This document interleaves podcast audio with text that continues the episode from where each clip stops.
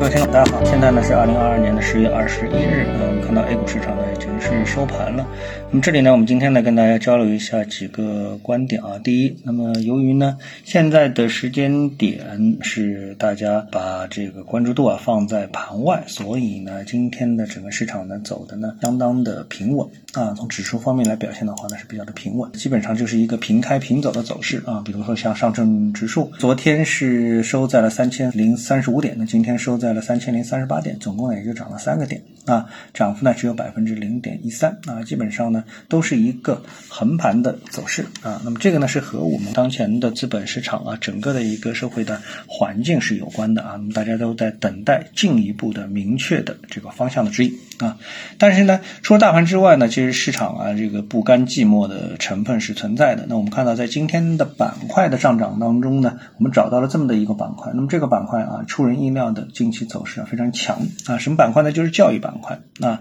教育板块呢，都从前期的就是这波回落的一个低点啊，板块出现了百分之二十到三十的这样一个涨幅啊。比如说看教育板块，他们最低到了三千三，呃，现在指数呢在四千一，那四千一就涨了等于是八百个点位，对不对？八百个点位除以三十三千三的话，那不是涨幅就在百分之二十五了？所以这一波啊，这板块走势特别的强劲啊。那么有人说这波反弹是不是所有的板块都怎么这么强呢？我们发现显然不是。是的，就是前期特别强劲的跟电力啊、能源有关的这些板块呢，走势就比较的疲弱。像这个抽水蓄能啊，抽水蓄能这板块呢，啊这一波最高到一千一百七十六啊，就想想一千二吧，一千二跌到了九百，对不对？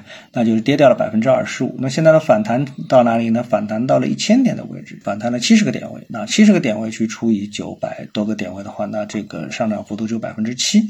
所以比较一下之后呢，你就会发现啊，这一波啊教育板块走的非常的一个。强劲啊，那么教育板块为什么走的强劲呢？那就得发挥投资者的想象力了啊。也许投资者看到啊，这个板块它在政策上是不是有反转的可能性啊？我觉得也只有这么一个解释了啊。如果不是这样解释的话，那教育板块呃能走这么强，我觉得合理性呢不是太存在啊。好，那我们另外看一个，今天我们要看到的一个话题是什么呢？就是又跟房子有关啊。那这个房子，我们首先看美国。美国呢有消息称啊，美国的房贷利率可能超过百分之十啊，这是什么概念？这个概念其实是个相当夸张的概念。我们都知道，就是美国现在的房贷利率啊，已经是超过了百分之六，在百分之六到七之间，靠近百分之七了啊。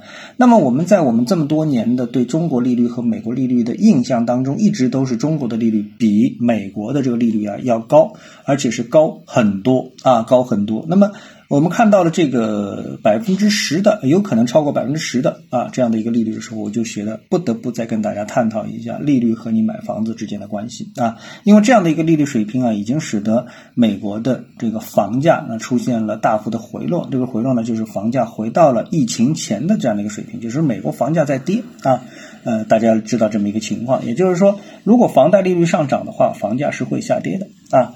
这个房贷利率是什么样的呢？我呢特地呢在网上啊找了一下，那大家可以去随便搜一搜，就是搜房贷计算器。那房贷计算器呢，它分商业贷款计算器、公积金贷款计算器。其实这个无所谓啊，我们主要是来看商业贷款的计算器。我们把它设定为你贷一百万，然后呢贷款期限呢是二十年啊，我们不设三十年啊，我们设二十年。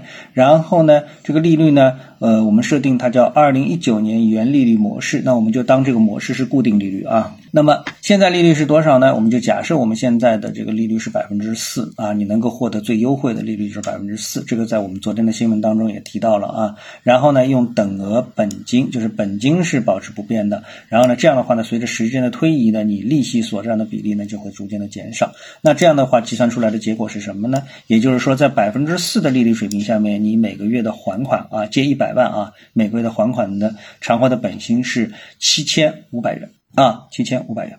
那么我们再来看啊，如果是按美国的现在可能的百分之十啊，我们按可能百分之十的这个利率水平来计算的话，其他条件不变的情况下，那它的每个月的偿还的本息将达到多少呢？是一万二千五啊，比七千五多了足足五千块钱。所以不算不知道啊，那么你一算呢，你就明白了，如果说利率达到这么一个极端水平的话，你买房子每个月要多支付差不多三分之二，百分之六十六这样的一个利息。那这个就是相当的可怕了啊！那个原来的这个最高月付利息啊是三千三百分之四的时候，到了这个百分之十利率的时候呢是八千三啊，从利息的水平上面来说，比原来的三千三多了五千啊，所以不算不知道，一算吓一跳啊，也就是说利率啊对大家购房啊它产生的影响绝对是实质性的。那么为什么要谈这一点呢？那我们又得再谈到了，就是我们的现在利率啊，它有分浮动和这个呃固定，对吧？那么如果说银行是给你选的话，那那我想呢，在现在百分之四的利率水平上面，我想它最多最多百分之三点五，可能就是中国房贷利率的极限了。啊，那么现在如果你买房，那么我觉得应该是不要犹豫啊，就前百分之三点五就算了。那么你把你的风险锁定到这个最低的一个水平啊，也就是说像这样一个水平，下跌空间极其有限，但是上涨空间，美国的血淋淋的这个事实放在你面前啊，这个上涨空间啊是无限的。那上涨空间无限的，那还叫美国啊？都要百分之十。如果你碰到其他的啊，什么这个土耳其啊、委内瑞拉，那就不知道到哪里去了，对不对啊？所以呢，这个呢必须得重视啊。另外一个呢，我们就来谈房价和通胀之间的一个关系。从美国现在的情况来看呢，通胀使得房价下跌啊，但即使不发生变化的话，那么。这个价格的下跌啊，通胀又上涨，实际上你的这个是不合算的，对吧？但是呢，从日本的案例来说的话呢，即使呢你的通胀保持不变，就是没有什么特别明显的恶性的通胀，但你的房价呢也是在下跌的啊。那么当然这有一个大的前提，就是前面有一轮。泡沫式的这个增长，那么中国现在的房价当中有多少是泡沫，有多少是真实的一个成分呢？那这个呢，每个人都有自己的评估的一个模式。所以呢，现在啊，我们无论从国家政策还是房地产市场的这个现状，对于这个刚需人群也好啊，等等也好，那么都是应该值得更大的一个重视。